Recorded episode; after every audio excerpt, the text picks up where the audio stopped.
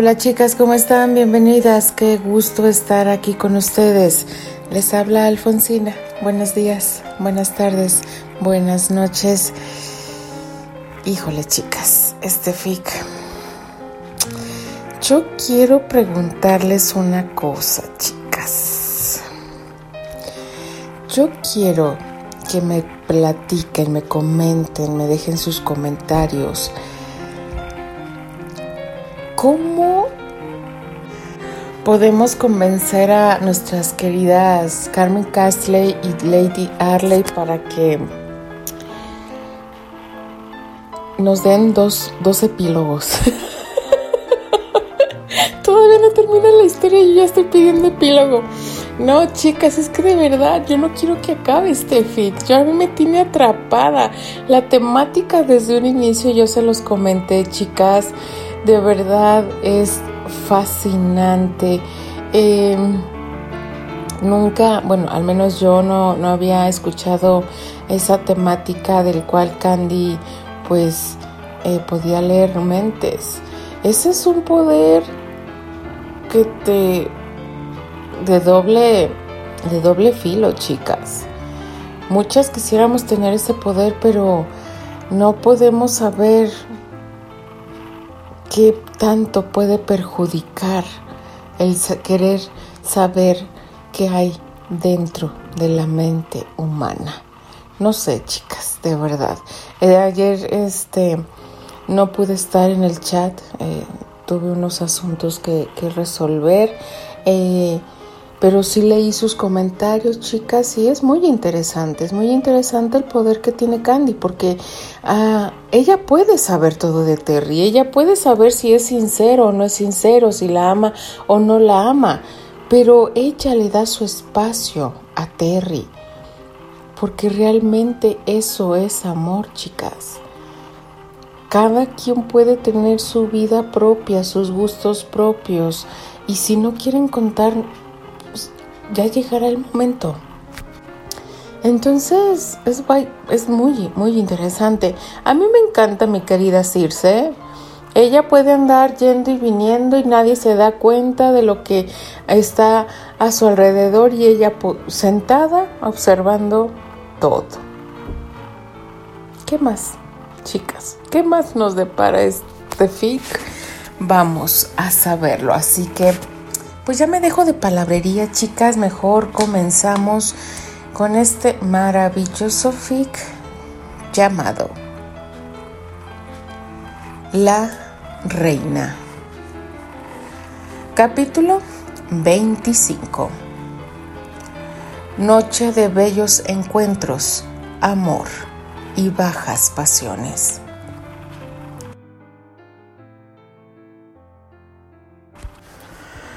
Candy miraba a la mujer con capa frente a ella, quien a través de la misma le devolvía la mirada. ¿Quién es usted? Responda. Candy, a pesar de estar sorprendida, no percibió maldad en la mujer. Tal vez alguien más que conocía ese lugar y buscaba refugio, pensó. ¿Necesita ayuda? preguntó ante el mutismo de la mujer. Mejor responde, ¿quién eres tú y qué haces en el refugio de mi padre? inquirió la extraña ante la mirada atónita de Candy. ¿Es Eleonor? Resonó la voz del ave en la cabeza de Candy, que ingresaba al ver que la mujer llegó hasta ellas. ¿Eleonor? Murmuró Candy a la mujer que descubrió su cabeza, dejando caer su cabello dorado como una bella cascada con destellos plateados y sus ojos azul mar, iguales a los de Terry. Lo soy. ¿Cómo lo sabes? ¿Quién eres tú y qué haces aquí? ¿Cómo encontraste el refugio de mi padre? preguntó la inquieta mujer. No está muerta, dijo Circe mentalmente a su hija, ya que incluso para ella fue sorprendente ver a la bella mujer. Pero tú... Usted fue ejecutada, señaló Candy confundida. Eso es lo que todos creen. Pero mi esposo, el rey, no quiso que partiera al lado de mi padre y me regaló una larga vida de encierro y soledad. Pero ya me cansé de pagar por un pecado que no cometí. Yo no hice ningún mal. Eleonor se quedó de una pieza al ver a la joven a quien le estaba confiando sus penas sin conocerla. Pero la muchacha tenía ambas manos sobre su pecho y sus ojos cristalizados. Le asintió con su cabeza y la rubia mayor le regaló una sonrisa y continuó. Así que decidí escapar. Pero tú sigues sin responder. ¿Quién eres? Candy estaba por responder, cuando la puerta se abrió y entró el castaño de un metro ochenta, de rasgos perfectos, y unos intensos ojos azul zafiro que se clavaron en la visitante que palideció al verlo. Te. Terry, eres tú. Balbuceó la mujer en un hilo de voz ante el estupefacto príncipe. Susana aguardaba nerviosa en su cuarto. Su madre acostumbraba a conversar con ella antes de dormir. Cepillaba su cabello y la consentía como si fuese una niña. Temía que Neil llegara y se encontrara con Amelia. Madre, quiero estar sola. Amelia dejó el cepillo y la vio a través del espejo. Le envié un recado a Terry y tal vez venga, añadió Susana, para que la interrogante mirada de su madre se suavizara. Ese es el motivo por el cual quiero estar a solas, por si él me visita Quiero empezar a cumplirle a mi futuro esposo. Decía mirando con dulzura a su madre, sabía que ella, y solo ella, era la única que descongelaba y ablandaba el frío y duro corazón de Amelia. Susana era el fruto del único y verdadero amor de Amelia, el primo de su esposo, el cual fue su amante durante el tortuoso matrimonio con el rey germánico, al cual odiaba, pero que nunca lo dañó, ya que esperaba engendrar un hijo varón de su amado para asesinarlo, aunque este propósito no tuvo éxito, puesto que cada vez que quedaba embarazada de su amante, sus hijos se malograban, perdiéndolos al poco tiempo de saber su estado. La única que logró llegar a término fue Susana, fruto de su amante, no de su esposo, pero éste solo cayó, ya que Amelia lo tenía subyugado por los rezos y conjuros enseñados por una anciana, la cual la introdujo en el mundo del ocultismo y la magia oscura. El corazón de la anciana era malo y lleno de oscuridad y vio algo muy similar en Amelia. Era algo que no encontró en otro ser. Maldad pura pensó la anciana. Buscaba una aprendiz, una pupila y al fin la había encontrado. El centro de ser de Amelia era la maldad. En su corazón reinaba el odio y la envidia, y eso era lo que la anciana buscaba. Ella se encargaría de enseñarle todo lo que sabía para que así siguiera su esencia en la tierra. Entre una de las misiones que le dejó su maestra al partir al reino de las tinieblas fue cobrar las cuentas de muchas almas deudoras a su maestra. Entre ellas estaba la de Isabel. El regocijo le llegó cuando finalmente, después de envenenar de a poco a su esposo, murió a solas con ella. Pero lo que le confesó al rey antes de morir la dejó perturbada. Era la venganza final a la mujer que más odio y se lo guardó por muchos años. Lo sé todo, Amelia, pronunció el moribundo rey. Ah, sí, mi rey. ¿Y qué es lo que sabe? Amelia lo miró con una sonrisa, sin esperar las palabras que su esposo tenía preparadas antes de su partida de tu romance con mi primo y que es el verdadero padre de Susana. Soltó sin titubear. El hombre la miraba ya sin temor.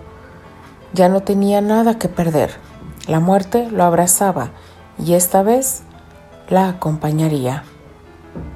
Bueno, pareció no importarte. Siempre lo has sabido porque no lo dijiste antes. ¿A qué viene eso ahora? ¿Acaso son celos? Amelia lo observó de forma indescifrable.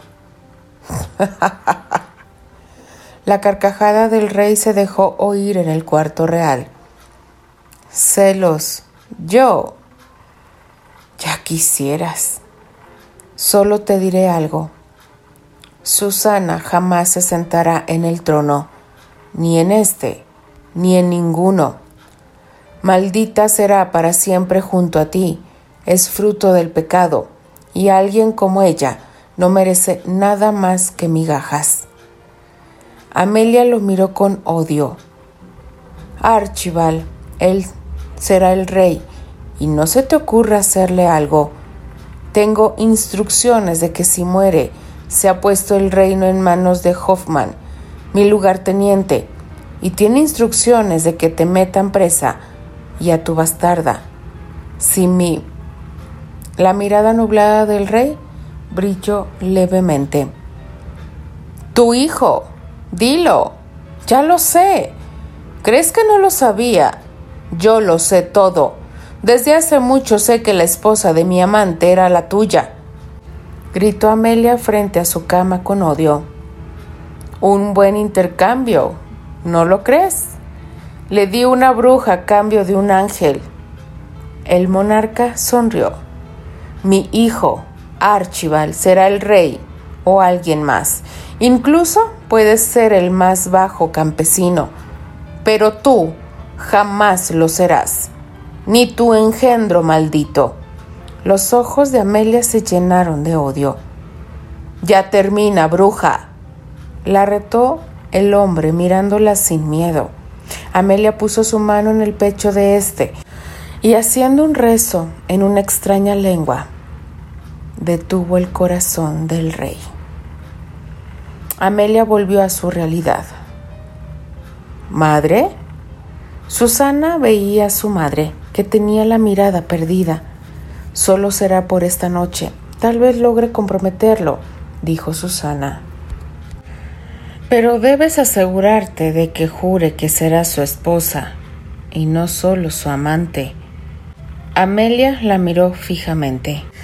Sabía que su hija no le era plenamente sincera, pero su amor hacía que se nublara su vista y decidió confiar en ella. ¿Sabes qué hacer? Te he enseñado a atrapar a un hombre. Susana solo asintió. Está bien, te dejaré sola y mañana me contarás cómo te fue con Terry. Amelia acarició el rostro de su hija y salió. Susana abrió la puerta de su ventana y se acostó ansiosa a esperar la llegada de su invitado. ¿Eleonor? Terry no salía de su sorpresa. Los ojos de la mujer estaban inundados de lágrimas. Terry, hijo. Eleonor dio un paso al frente, pero Terry retrocedió. No, usted no puede ser mi madre. Mi madre murió. Terry no salía de su estupor. Es lo que todos creen, pero estoy viva. Solo fui llevada a un convento y estuve en una celda por largos años, hasta que la nueva religiosa me dejó salir a las afueras y... Eleonor estaba nerviosa, su hijo no la recordaba y tal vez la odiaba o la delataría con su padre. Resignada, prosiguió. Solo quería venir a uno de los santuarios de mi padre y con suerte verte a lo lejos. Hijo, dijo con voz apagada y con temor. Verme. ¿Por qué? Si tú me abandonaste. Habló Terry confundido. Era un hombre fuerte. En el corto tiempo que llevaban de conocerse, Candy creía conocerlo bien. Terry le había mostrado su lado rudo, amable, dulce y apasionado, todo a la vez, pero jamás lo vio reaccionar así tan vulnerable, parecía un pequeño perdido y asustadizo. Terry, intervino Circe con voz suave en la mente del príncipe. Tu madre es inocente, jamás te abandonó. Ella te ama, y si está aquí es para recuperar el tiempo perdido. Dale una oportunidad. Ella fue solo una víctima más de Isabel, al igual que Rosemary. Terry se veía confundido, pero al escuchar las palabras de Circe, frunció el ceño. Eleonor dio un paso atrás. Ella no quería perturbar a su hijo. Se hubiera conformado con verlo a lo lejos y saber que estaba bien. No se preparó para defenderse ni elaboró un plan para ganarse su cariño. Pero ver a su guapo hijo con la cara de desconcierto, y luego de molestia hacía sangrar su corazón, herido el día que se separó de él. Me marcharé, anunció en un hilo de voz. Eleonor, con sus ojos humedecidos y su semblante triste, pasó al lado de su hijo, que en esos momentos se quebró y soltó en llanto como un pequeño, abandonándose a los brazos de su madre. Así, Pasaron por largos minutos, dejando que las lágrimas se llevaran la tristeza y el dolor de tantos años separados. Candy y Circe se retiraron a la parte que fungía de cuarto para darles privacidad. Después de media hora de llorar y de Terry contarle cómo llegó hasta ese lugar, Terry llamó a Candy y a Circe Eleonor estaba sentada en uno de los sillones, limpiando las lágrimas de su hijo. Con amor acariciaba su cara y cabellos cuando el muchacho llamó a la jovencita, que vio al llegar una sonrisa se formó en su cara. La muchacha era preciosa, pensó Eleonor y de agradable carácter por lo poco que pudo ver. Madre, te presento a Candy, la mujer que amo mencionó, y Candy lo miró atónita. Él la miró con ternura, y ella sintió su corazón saltar de felicidad. Eres preciosa, Candy. Eleonor la miró con dulzura. Madre, la traje al refugio para protegerla. Ya te dije que es hija de Circe y corre peligro en el castillo. Terry aún estaba nervioso. Vengan, Siéntense conmigo y cuéntenme todo. Eleonor palmeó el mullido sofá. Después de que Candy sirviera un poco de vino, se pusieron cerca del fuego y hablaron toda la noche. Eleonor conoció a la dulce Circe y se maravilló de que su espíritu aún viviera en el cuerpo de aquel bello halcón. Fue una noche llena de armonía en el interior de esa cueva, mientras que en otro lado estuvo llena de deseo y pasión. Esto en el castillo. La puerta del balcón se abrió poco a poco. Susana estaba algo inquieta y nerviosa por no saber qué sentiría exactamente esa noche en los brazos de Neil. La silueta masculina se dejó iluminar por la luz de una tenue vela.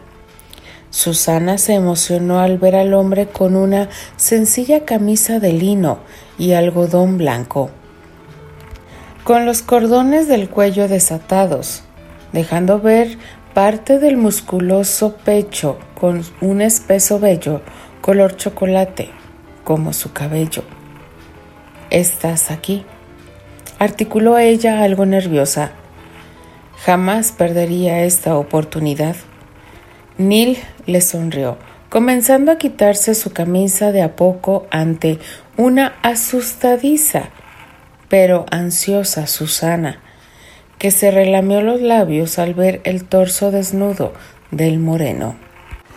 Neil caminó lentamente hasta la cama, la empujó para que cayera al colchón y se colocó encima de ella, besándola de forma profunda y posesiva, marcando un camino de besos por el largo cuello.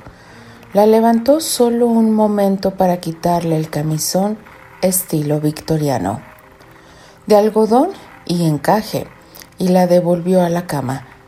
Ella temblaba, Se sentía mareada por los demandantes besos y caricias del español. A pesar de que había seducido a muchos hombres, no llegó a intimar con ninguno. Su madre la adiestró en esos menesteres. Que se deleiten viendo, pero nunca tocando, hija. Solo tu esposo ha de poseerte, le advirtió Amelia, pero Susana no había seguido del todo sus consejos, ya que en más de una ocasión había probado los labios de sus pretendientes y su cuerpo fue tocado por encima de su ropa. Sus pechos fueron besados por encima del escote de su vestido y sus tobillos acariciados. En algún picnic, donde sólo así podía sentarse en el pasto, pero solo eso. Neil le mordisqueaba los pezones y sus dedos se movían en su sexo. Susana se estremecía y mordía el dorso de su mano para callar sus gemidos.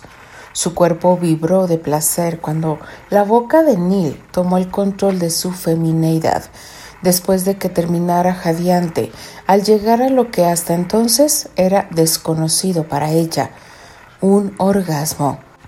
Rápidamente su amante se posicionó encima del delgado cuerpo. Me gusta que no seas tímida, le susurró cuando Susana abrió las piernas para recibirlo. Él se apresuró a penetrarla de una sola embestida. Ella apretó los ojos y de su boca salió un quejido.